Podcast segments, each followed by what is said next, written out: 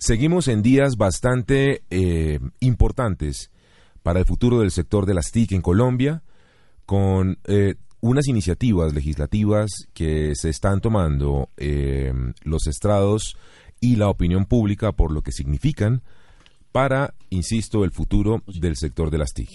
Esto es, numeral, amigos TIC. En Caracol Radio, Amigos TIC, el podcast de análisis de la actualidad tecnológica de Colombia. Buenos días, buenas tardes o buenas noches, dependiendo del momento en el que nos escuchen. Agradecemos su sintonía en este podcast, Amigos TIC, el número uno de tecnología en Colombia de análisis del impacto de lo que pasa en este sector y su transversalidad en el resto de sectores de la economía y del país. Me acompañan eh, nuestros amigos TIC, arroba Santiago Pinzón G, arroba Solano, arroba Jole Restrepo y ya viene subiendo nuestro querido arroba Mauricio Jaramil, eh, lastimosamente, no mentiras, eh, llegó gracias a Dios, así que lo tendremos también. Y quien les habla, arroba José Carlos Tecno, agradeciendo nuevamente su sintonía. Estamos de vuelta, señores, en nuestra casa, en Caracol Radio. Eh, así que es un momento muy especial porque, como lo comentábamos en la introducción, Santiago, estamos en días muy críticos y muy fundamentales para el sector de las TIC, señor. Así es, tenemos una decisión muy importante en manos del Congreso. Estamos a la expectativa de que el país avance tome por el camino correcto. Y por eso tenemos una gran invitada que nos está acompañando hoy, una persona, una profesional, una economista con magíster en Administración de la Universidad de los Andes, 20 años de experiencia eh, viviendo en Estados Unidos, en Latinoamérica, trabajando en compañías que son referentes en lo que es tecnología, trabajando por el comercio de Colombia, representando al país, eh, con mucha experiencia también en el sector público. Y pues sin más preámbulos, eh, Silvia Constaín, la ministra de las TIC del gobierno del presidente Duque. Ministra, muy, muy bienvenida, amigos TIC. No, pues muchas gracias a ustedes. Estoy muy contenta de estar acá, de tener esta oportunidad de hablar, como dijo Santiago, entre amigos sobre este tema que es tan fundamental para el país. Casi no lo logramos, ¿no? Le hicimos el, intento de esta entrevista y esta visita. Una persona muy ocupada, muy dedicada, pues como Mauricio, que llega tarde a todas partes. Ella sí es puntual, pero no. Bueno, muy bien. 100 días, ministra, 100 días, ya tres meses larguitos de gobierno. ¿Cómo se ha sentido usted en, este, en esta nueva etapa profesional de su vida? Pues mire, muy afortunada tener la oportunidad de contribuir al país eh, de trabajar por todas esas personas en Colombia que no están conectadas, de trabajar por lograr que el país sea un referente en temas de conectividad. Eh, tenemos un reto muy grande por delante. Colombia es un país que pues tiene unos atrasos importantes cuando nos comparamos con la región, cuando nos comparamos con el resto del mundo en un sector que es fundamental para todos los demás sectores, eh, para eh, trabajo, educación, salud, justicia. Entonces, eh, pues muy, muy agradecida con la vida por la oportunidad, eh, dedicada y, concentrada en el trabajo y ahí vamos. Tiene usted un jefe, eh, digo yo, ¿no? El jefe suyo es un tipo que sabe de esta vaina, ¿no? Sabe de TIC y, yo me imagino que el reto que tiene usted al respecto debe ser bastante amplio. Absolutamente, él es una persona no únicamente que sabe, sino que es enamorado del sector. Entonces, pues es una delicia porque cada vez que, que, uno habla con él sobre el tema sale más entusiasmado y más feliz eh, que cuando uno entró. Así que totalmente lleno de energía. Bueno, ministra, usted reside un país donde se dice que la mitad de los colombianos podría estar sin conectividad de banda ancha. Eso, ¿qué desafío le pone? Y, si usted se le va a subir a ese potro, ¿cómo le va a hacer? Pues su vida ya estoy. Está cabalgando más bien, tratando de em, amasarlo. Total, total. Em, y, claramente el, reto que nos pone, no solamente a mí, sino a todos los colombianos, al Congreso, eh, a los alcaldes, a los gobernadores, em, a, realmente a todos, es conectar a todos los colombianos. Ese es un reto que es un reto, eh, digamos, eh, fundamental para el país. No es fácil, para nada, pero es un reto donde uno dice, eh, aquí todos tenemos que estar de acuerdo en que estar conectados es mejor que no estarlo, en que la gente todos deberíamos tener eh, la oportunidad de utilizar la tecnología y la conectividad de una forma que nos permita tener una mejor calidad de vida. Este es un sector que contribuye directamente a la equidad, que le pega como ningún otro a todos los demás sectores absolutamente transversal. Entonces, eh, pues estos primeros 100 días han sido unos 100 días de organizarnos, de ver qué es lo que recibimos, cómo estamos, eh, tener la oportunidad de ver internacionalmente quienes han mejor eh, asumido los retos, quienes les está yendo mejor y con toda esa experiencia, pues poder presentar al, al Congreso un proyecto de ley que permita que Colombia dé ese salto, porque ya no podemos seguir de a pasitos chiquitos, realmente tenemos que dar un salto muy grande y eso es lo que el proyecto de ley de modernización del sector TIC permitiría. Ministra, no deja de sorprender la cantidad de, digamos, de frente a ataques que ha tenido el articulado, la cantidad de mitos que se han que han surgido y, yo invito a mis amigos TIC a que eh, la discusión, la conversación que llevemos, por sugerencia de Víctor muy, muy inteligentemente, es vamos a hablar de esos mitos. ¿Por, qué se dice, por ejemplo, y empezando con el primero, que este proyecto de ley va a quitarle la independencia de los medios de comunicación. ¿Por qué se dice eso? Que le va a quitar la independencia a los medios. Pues mire, es que primero tenemos que recordar de dónde viene la independencia, ¿no? Esto es un, esto es un eh, principio que está en la Constitución. Entonces, eh, pero sí hay quienes dicen que como la ANTV se va a acabar, entonces que eh, inmediatamente pues va a haber regulación. Y aquí es muy claro y muy preciso decir y recordar que ese no es el caso. El caso es que los la potencia regulatoria eh, de la ANTV pues se va a dividir, la parte regulatoria se va para la Comisión de Regulación de Comunicaciones y la parte de políticas públicas, que es tan importante, pues se va al Ministerio de las TIC. Pero este no es un tema de regular eh, ni mucho menos contenidos ni, ni nada por el estilo, muy por el contrario. Lo que hace el proyecto de ley es precisamente permitir que más personas tengan más acceso a, todo tipo de información. Yo digo, mire, eh, nosotros tenemos que darle voz a esos 20 millones de colombianos que no tienen hoy la posibilidad de expresarse como lo hacemos usted y yo todos los días a través de la tecnología. Entonces, muy, muy lejos de restringir lo que hace precisamente es abrir la posibilidad de que haya más voces, de que haya eh, más oportunidades de expresión de opiniones, más oportunidades de intercambio y de discusión como las que estamos teniendo ahora. Es decir, aquí no se le va a decir a los canales públicos qué hacer o no hacer en términos de contenido. Absolutamente, en, en ningún momento, ni se puede leer así en el texto. O sea, yo, yo, de verdad, yo me he leído el proyecto de ley fácilmente, pues no diría que 100, pero sí muy cercano. 98. Exacto. Eh, y, y entonces me, me, dicen, pero mire, es que esto puede pasar. Y yo leo, yo digo, no, es que ahí no está por ningún lado eso. Entonces, creo que es muy importante que uno eh, se siente y diga, mire, miremos realidades, hablemos sobre realidades, no sobre hipótesis que no existen en el proyecto de ley, sobre cosas que la gente se está imaginando. Entonces, miremos la realidad, miremos el texto, miremos lo que está y lo que está es muy claro. Y lo que está es un proyecto de ley que lo que hace es darle más voz y oportunidad de expresión a la gente y no menos. Hablando de mitos y realidades, pues parte de lo que uno ve y celebra es que Colombia tiene que tener una capacidad institucional del siglo XXI. Esta convergencia, esta realidad de lo que estamos hablando de los contenidos, que a todos nos beneficia que ustedes acaban de oír cómo irrumpió Mauricio con su celular y el sonido que nos compartió. no sonó algo peor, ¿no? Acaba de llegar, acaba de llegar, eso es normal. sonó algo decente. A lo que vamos es que precisamente eh, lo que busca esto es que Colombia sea un país digital, que sea moderno, y detrás de eso lo más importante es conectar a la gente.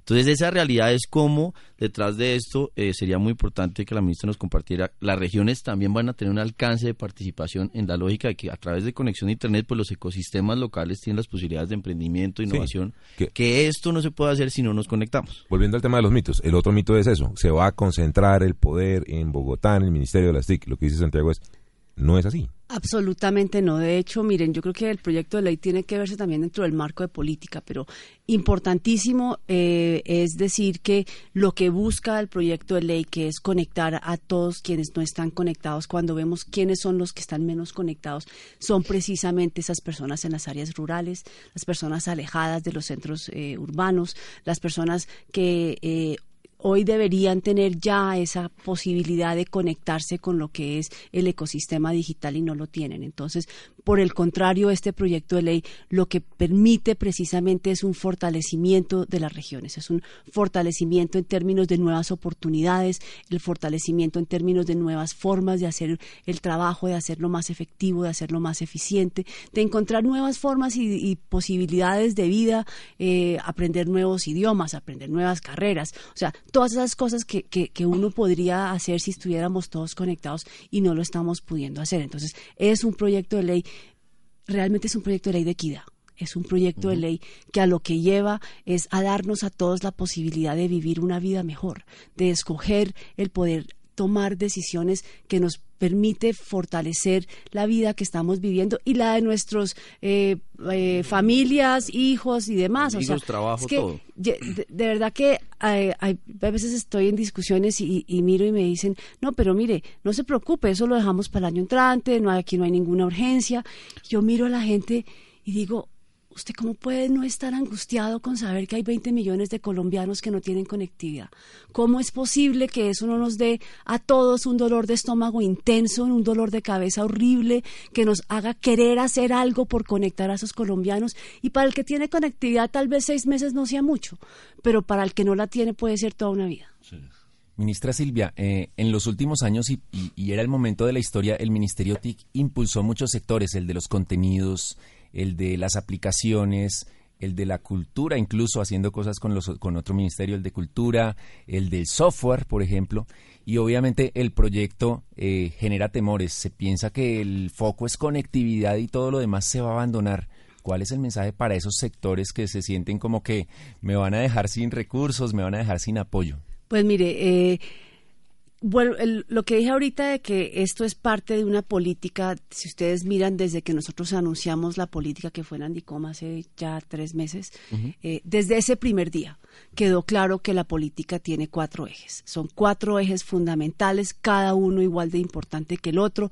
Lo que pasa es que en esto la secuencia es importante. Entonces yo no puedo estar empezando a pensar en cómo impulsar pues el, uso de tecnologías nuevas y conectividad en un área rural donde no hay conectividad. Entonces, lo primero tenía que ser impulsar el proyecto de ley, pero en paralelo y de igual importancia son los demás elementos de, de, la política TIC y eso si me permiten dos minutos los quisiera recordar.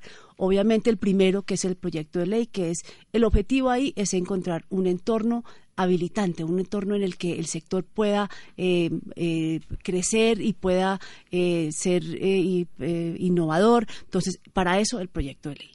Pero el segundo eje, muy importante, trabajar en que los ciudadanos y los hogares estén empoderados de la tecnología y eso es un, eh, una función eh, muy clara en el sentido de que estamos promoviendo programas para que la tecnología se use no únicamente para mandar su chat, que usted y yo usamos, mm. sino que realmente la gente esté creando aplicativos, esté aprendiendo cosas nuevas, esté exactamente generando contenido, exactamente, todas esas cosas. Entonces, estamos en todo un impulso de, de hacer que la gente, que la conectividad, no, que la tecnología, que el, sector sea parte de, nuestra, de nuestro diario vivir, algo normal. El tercer punto, súper importante, conectividad social. Mire, estamos conscientes y lo hemos visto en otros países cuando se hace estos empujones, hay veces gente queda atrás, gente que nunca han tenido tecnología, el hecho que usted la tenga de un día para otro, no quiere decir que usted ya se volvió pues el mega tequi, no, hay que hacer un trabajo para asegurarnos que nadie se nos quede atrás, que la base de la pirámide también tenga acceso a la conectividad y a los eh, a los eh, ¿cómo se llama? beneficios del mismo a través de empoderarlos con temas tecnológicos, a, a través de hacer que la tecnología sea algo como de parte de nuestras vidas y además que nos genere la curiosidad por ver qué más podríamos hacer. Y el cuarto punto, muy importante, fundamental, transformación digital. Ustedes estuvieron aquí con Víctor Muñoz hace unas semanas, el alto consejero para la transformación digital. Eh, es eh, un tema que es de el corazón del presidente, del corazón del ah, alto consejero y en el cual el ministerio pues presta una función de apoyo constante, de implementador eh, y eso es lo que quisiera hacer. Yo quisiera ver un, un, un país en donde el, el, el que más, dicho, el ejemplo de la transformación digital sea el Estado donde nosotros como Estado seamos el ejemplo a seguir, donde nosotros seamos el que mejor servicio prestamos a través de servicios digitales, siempre pensando en el ciudadano, servicios estructurados alrededor del ciudadano y no alrededor de las instituciones que tenemos. Entonces, en eso estamos trabajando, es un cambio de la forma de pensar, no es únicamente eh, tecnología, ni hardware, ni software, es realmente un tema de cómo, cómo afrontamos nuestro diario vivir. Ministra, mito o realidad. Eh, bandas como la de 700 megahertz, eh, joya de la corona, van a ser feriadas para los operadores y la seguridad pública, por ejemplo, podría correr peligro. absoluto mito. Eh, esto es muy claro la forma como el proyecto de ley plantea la asignación de espectro. Eh, lo que nosotros estamos haciendo aquí es reconociendo que el espectro, que es, usted sabe, esa materia prima, es como la base sobre la cual la, conectividad pasa, se ha asignado no como es hoy, a través de un criterio de recaudo, es decir, cuál me va a dar más plata para poner en un fondo, sino cuál es la propuesta que mayor más cierra la brecha digital. ¿Por qué? Porque el espectro, que es un bien público, tiene que ser utilizado para el bienestar social no para tener más plata en un banco. Entonces, ese es el primer gran cambio que estamos haciendo en el proyecto de ley, de forma tal que ese espectro, el de 700, 1900 y todos los demás que vendrán, sean herramientas que puedan, o sean eh, sí, puedan ser utilizadas para mejorar la calidad de vida de las personas. Eh, y número dos, también ahí muy importante, es eh, recordemos que hoy el espectro, 700 y los demás, se asignan por 10 años. Y uno, si uno mira ¿Dónde estamos como país? Vemos que lo que nos falta es esa última milla o el último kilómetro, la parte más eh, intensiva en términos de inversiones para llegar a los colombianos más alejados, porque esa, esa inversión, esa inversión de llegar a ese último colombiano es una gran inversión, es una inversión muy, muy importante, muy grande. Entonces usted dice, bueno, si nos quedamos como estamos hoy a 10 años, entonces usted dice, bueno, pues para el, para el privado que dice yo me voy a meter a esto a conectar, pues él tiene que tener la posibilidad de que de recuperar su inversión.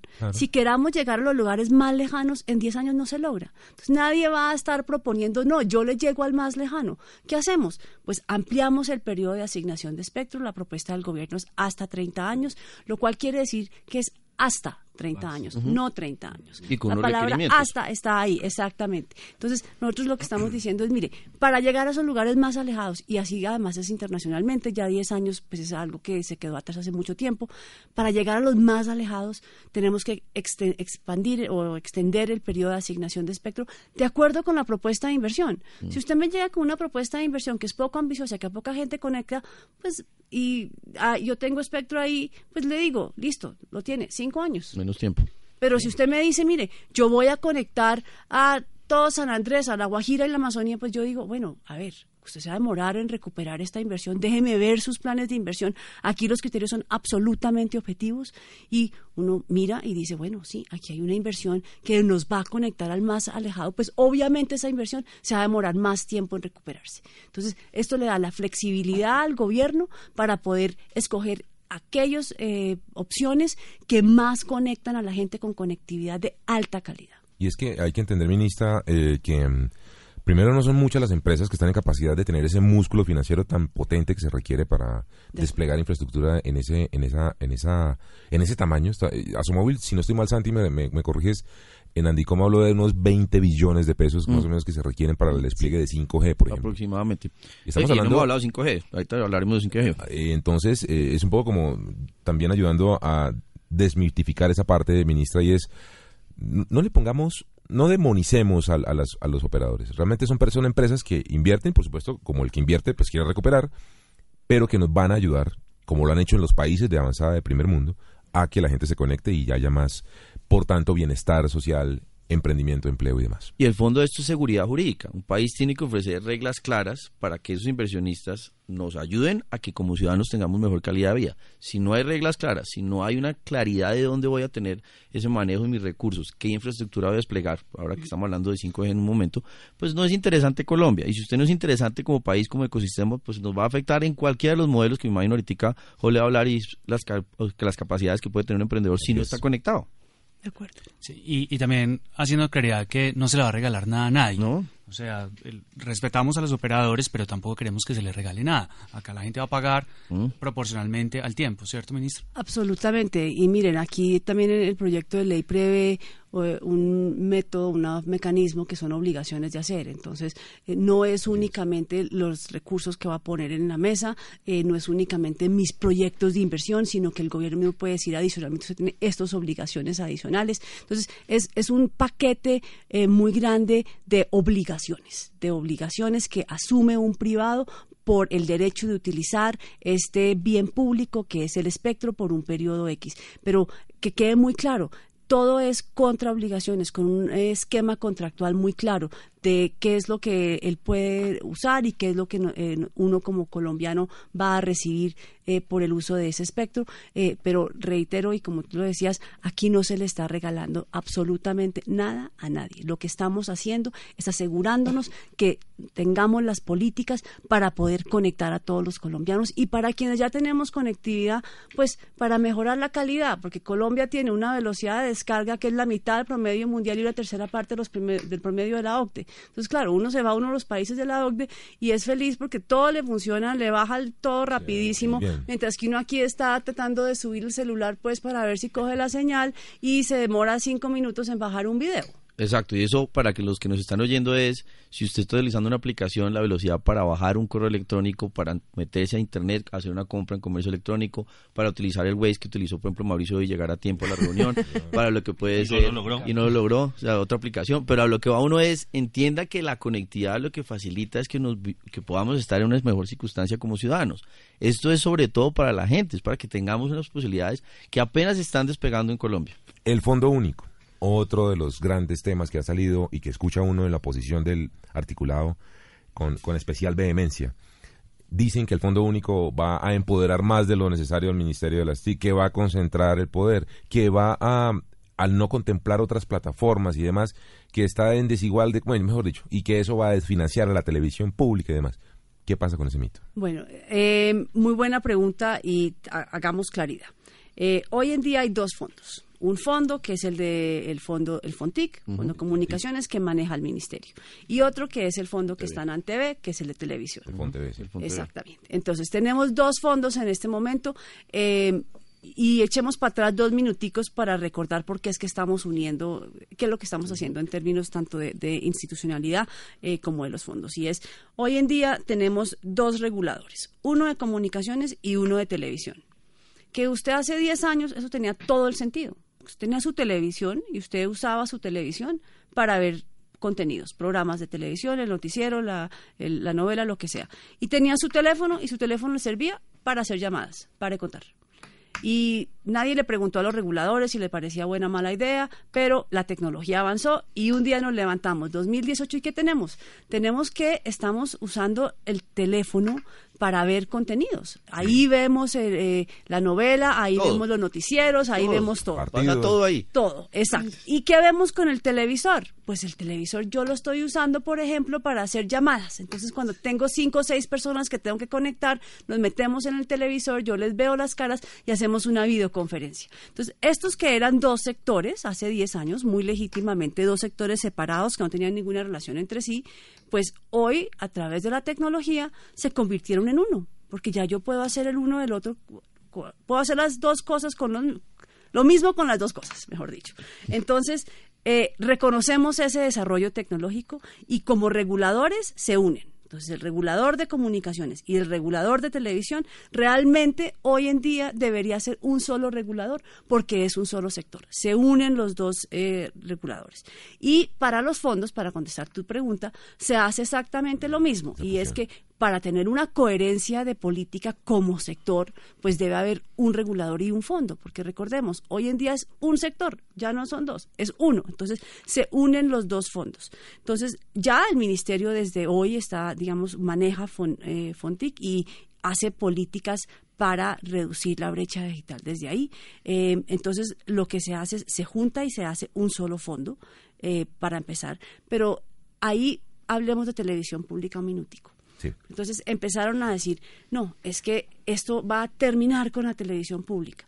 Entonces dijimos, pero para nada, muy por el contrario, el presidente ha sido muy claro, yo he sido muy clara, la televisión y radiodifusión pública son claves, importantísimas, y lo que vamos a hacer es fortalecerlos. ¿Cómo se van a fortalecer? Pues miramos desde el fondo de, de FONTV, miramos, ok, ¿cuánto ha recibido la televisión a través de este fondo? Entonces en los últimos cuatro años, y vamos a ver cuál va a ser la cifra más alta, porque este año todavía no se ha cerrado, eh, decimos cuál es lo que más han recibido en los últimos cuatro años, el que más plata han tenido. Y esa, esa, ese monto es el que más plata ah, es lo que han tenido, es lo que se les va a garantizar de aquí en adelante. La, base. La base, no el techo, la base. O sea, lo máximo que han tenido es el piso que van a tener de aquí en adelante. De forma tal que para este sector de televisión y radiodifusión pública lo que se le hace es, uno, se le da una certidumbre para que puedan planear y saber, ok, hacia futuro yo ya no dependo de estas fuentes que son variables, sino que yo sé cuánto voy a tener como mínimo no como máximo, como mínimo. Puedo planear mucho mejor que lo que puedo planear en el esquema actual. Hicimos las cuentas y si hubiéramos hecho esta misma fórmula que se incluyó en la ley eh, desde hace cuatro años, todos los años se hubiera recibido más que lo que se ha recibido en- en- bajo el esquema actual. Entonces lo que estamos haciendo es garantizando, es dando certeza, ahí sí, pe- no tanto jurídica como financiera al sector para que pueda crecer y y fortalecerse más. eficiencia en el manejo de los recursos. Si no, no Absolutamente. hay gerencia, si no, no funciona. Y Total. que compitan, porque al No, final del día lo que uno quiere hay- es que generen esos contenidos. Como eso y los fondos concursables, es, pues, o sea, el que venga aquí con la mejor propuesta para hacer el mejor contenido, buenísimo, a esa persona se le da. Pero bueno, adicionalmente a eso, recordemos que el proyecto de ley tiene algo muy importante y es que además le da al ministerio una función de decir, mire, tenemos que promover la creación, la generación de contenidos de interés público a nivel regional. Entonces, además va a haber otros recursos donde las, las, las ideas de generación de contenidos pues también se puedan financiar por ahí. Y no se nos olvide, porque este es un solo gobierno, somos una sola unidad de gobierno. Y es que nosotros tenemos además todos los mecanismos de promoción de economía naranja. Economía naranja que va a ser fundamental para los próximos años, que es parte integral de este sector. Eh, cuando estuvimos en Colombia 4.0, vimos lo que se está haciendo en Colombia en términos de la creación de videojuegos, estamos impulsando el tema de animación y cómo colombianos participan activamente a través de estos talentos en lo que son producciones mundiales increíbles. Todo lo que es cine, televisión, eh, o sea, todo eso todo es intensivo en tecnología, tecnología que además eh, nosotros estamos promoviendo. Entonces, pues lo que hace, reitero, entonces ahora volviendo a la pregunta, es muy lejos de, de- de tener algún da- tema de preocupación sobre los fondos de, de televisión y radiodifusión pública, lo que hay es un fortalecimiento de este sector. Pe- Pero esa- ese desarrollo de contenidos que definitivamente es intensivo en tecnología, hay una tecnología especial y es el cloud. Sí. Eh, en otra ley, la ley de financiamiento, eh, se está grabando el cloud con 19%. Eso nos va a, va a generar una barrera muy grande frente a otros países. ¿Qué se está haciendo al respecto? Pues mire, no sé cómo va a salir la ley de financiamiento, porque como ustedes saben, eso está en el Congreso. Eh, rezando. lo que es muy claro es que nosotros estamos en una situación como país de financiamiento muy difícil. Eh, y aclaro para, para, digamos, para, para que la audiencia sepa, eh, este proyecto de ley, el de modernización del sector TIC, es un proyecto de ley que hace parte del paquete de reactivación económica del presidente Duque. Es un eh, proyecto de ley que puede generarle al país eh, aportes en en crecimiento y en el PIB, pero volvamos a la ley de financiamiento. Yo creo que ahí tenemos que ser responsables y ser un ciudadano responsable es eh, no siempre fácil, pero creo que nosotros tenemos que construir un futuro para nuestros hijos, para todos los que vienen después y enseñar a ser responsable en la forma como gastamos y como planificamos el gasto. Estamos en un momento difícil donde usted se tiene que sentar, haga de cuenta que somos la familia que se llama Colombia, se sienta con los hijos, con los primos, con los hermanos y dice, mire, lo que tenemos es esta cantidad de plata. Durante un tiempo vamos a tener que hacer unos esfuerzos que tal vez no nos gustaría hacer, que en lugar de comerse el croissant de, eh, no sé, un almacén le tocó comerse el pan, el pan del otro, porque es un esfuerzo que tenemos que hacer para lograr tener un, una un sendero de crecimiento basado en criterios y en, en- en bases muy firmes. Entonces, es un periodo durante el cual eh, nosotros, pues como país, no como persona, ni como industria, ni como nada, como país todos tenemos que hacer el aporte para volver a un crecimiento que sea un crecimiento sostenido de largo plazo. Y, Y- en ese ya- sentido, sí. este proyecto de ley, el de modernización del sector TIC, es un proyecto de ley que le pega directamente a la productividad de todas las industrias, directamente a la capacidad de tener nuevos trabajos, nuevos emprendimientos y nuevas oportunidades para el resto de, digamos, de la economía. Así que es un proyecto de ley que le aporta al crecimiento. Y una vez, cuando ya estemos otra vez en un sendero de crecimiento estable, con un- unas eh, bases macroeconómicas ciertas y claras, pues vamos a continuar promoviendo los demás elementos. Hoy, hoy en día, hoy en día está, hoy en día la ley de financiamiento tiene exentos todavía a los smartphones, a los PCs y al Internet fijo para estrato 3 hoy en día. Todavía falta cloud. Correcto, que eso es lo que yo le iba a decir. Así Ayudémosle que- a los congresistas que entre todos en la conversación que acaba de plantear la ministra, podemos ser creativos en cómo sacrificar, o sea, apretarnos el cinturón, pero también ayudar en el tema de productividad. Cloud computing es fundamental para la productividad del país.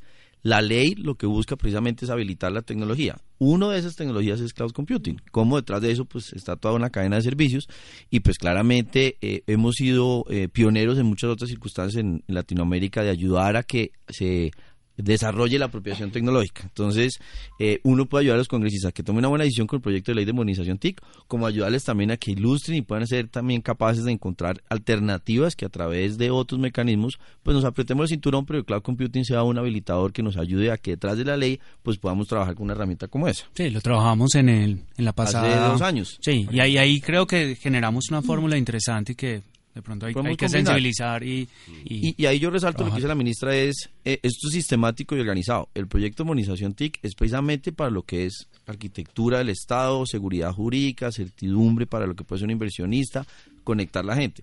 Pero los otros temas que ya están en discusiones de las bases del plan de transformación digital, de lo que puede ser los otros elementos de la cartera de la ministra, pues están ahí, que también hay que invitar a la gente a que participe, ayude a enriquecerlos, pero de- como nunca antes el país está hablando de transformación digital. Es una gran oportunidad para desarrollar nuestra economía. Y ahí yo quisiera, perdón, invitarlos a todos a participar en la construcción del Plan Nacional de Desarrollo. El tema de transformación digital es un capítulo completo del Plan Nacional de Desarrollo. Entonces, por favor, Impacto participen, ayúdenos a fortalecer eh, todo lo que está planteado en ese capítulo. Eh, pactoporcolombia.gov.co, repito, pactoporcolombia.gov.co. Es la primera vez que todos los colombianos podemos participar en construir lo que va a ser la hoja de ruta de nuestro futuro. Entonces, hagámoslo, apro- aprovechemos esta oportunidad. Todos podemos participar, todos tenemos algo que aportar. Ministra, Jorge acaba de decir que eh, desde Amigos TIC, de hecho fue parte de lo que nos, nos ayudó a crearnos como Amigos TIC, fue una campaña que hicimos digital que era Freno Digital y era en la pasada reforma tributaria. Hicimos mucha bulla, como se dice, para sensibilizar sobre el tema y se nos unieron senadores, se nos unieron congresistas para entender en este momento, ¿qué tanto están entendiendo en el Congreso la importancia de, esta, de este proyecto de ley de modernización y qué tanto están comprendiendo que, que hay que apoyar ciertas, ciertas cosas? y que podemos hacer como ciudadanos nosotros. De acuerdo. Pues mire, eh, lo invito a que me ayude. Eh, y a todos. Eh, yo cada vez que salgo, Empezando a llegar temprano y después de ahí hablamos. Lléguele temprano. nosotros Cuidado, cuidado, es un proyecto de ley para, ¿Para qué? frenar el matoneo. No, mire, yo, yo creo que eh, yo creo que todos tenemos la responsabilidad de, ay- de- de- de sensibilizar sobre la importancia de este tema. Eh, yo los invito y a ustedes, amigos Tiki, a todos los que están eh, oyéndonos, que participen en redes activamente, que a- a- invéntense usted otro hashtag que nos sirva. El martes tenemos eh, primer debate, ¿no? primer debate en comisiones conjuntas y, y, ah, am- digamos, yo tengo ciertas preocupaciones. Eh, una preocupación muy clara es eh, que yo tal vez no, o sea, hay que, hay que expresar este sentido de urgencia que tenemos. O sea, para mí es clarísimo que un mes o dos meses o tres meses más es toda la vida para un colombiano que no tiene conectividad y que nosotros como, eh, como país tenemos que eh, asumir esa responsabilidad y adoptar este proyecto de ley en este año para que nosotros logremos hacer la asignación de espectro de una forma que tenga mayor impacto y todas las demás políticas que vienen ahí. Yo tengo otro temita ahí que les voy a, les voy a compartir para que vean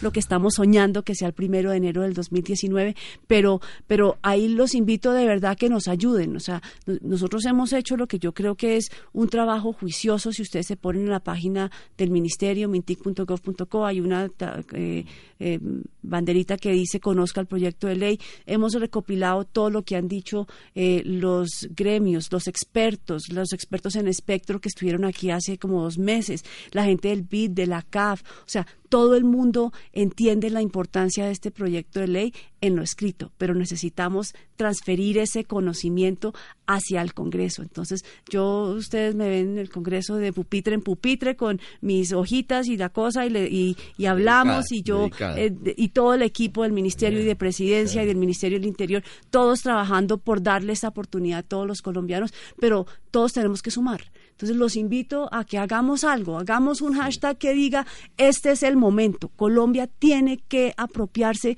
del, de, hemos dicho, todos somos responsables porque el que no esté conectado se conecte. Y así lo tenemos que asumir. Entonces lo invito eh, a, que, a que hagamos otro, hagamos otro impulso para ver qué podemos hacer. Todos sabemos que la forma como uno presenta la información es muy importante.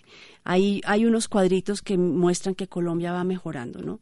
Entonces yo los llegué, cuando yo llegué vi los cuadritos y mira qué chévere, Colombia va para arriba, ajá. Y después dije, no, devuélvanse y yo quiero ver cómo estamos con respecto al resto de la región y cómo estamos al re- con respecto al resto del mundo. Y estamos muy atrasados. Yo quiero que quede muy claro. Y aquí es una negociación de nosotros con nosotros mismos, porque este sector va a seguir avanzando, este sector va a seguir creciendo en el resto del planeta. Y Colombia puede decir que no se quiere mover, Colombia puede decidir quedarse quieto, pero el resto del mundo no se va a quedar quieto. No, sí, va a haber avances, van a continuar en un avance muy rápido y cada vez vamos a estar más atrás. Entonces nosotros como colombianos merecemos más. Y el Congreso yo creo que entiende que nosotros como Colombia merecemos ser un país mejor Yo y merecemos poder tener esas políticas Yo que nos confío. permiten Yo llegar también ahí. confío en el, en el Congreso, ministra, ¿sabe? Yo, Yo yo, yo, el ambiente que he sentido es, eh, hay preocupación, hay genuino interés y, y demás. Pero, ministra, em, ¿usted tiene plan B? Si no pasa la ley. Eh, mi compromiso es trabajar todo el día, todos los días por conectar a todos los colombianos. Yo eh, voy a seguir yendo al Congreso, voy a seguir eh, hablando sobre el tema ahora con la compañía de ustedes. Vamos a ayudarle. Eh, y, y yo, yo, yo, para mí es simplemente eh, estoy confiada, estoy animada con la idea que Colombia y los colombianos vamos a tomar la decisión que toca tomar. Nosotros tenemos que ser un país donde todos los colombianos, no importa usted dónde nazca, en lo rural o lo urbano, no importa usted qué estrato socioeconómico tenga, uno o seis, no importa eh, dónde trabaje ni nada, usted debería, todos tenemos derecho a estar conectados. Bien conectados.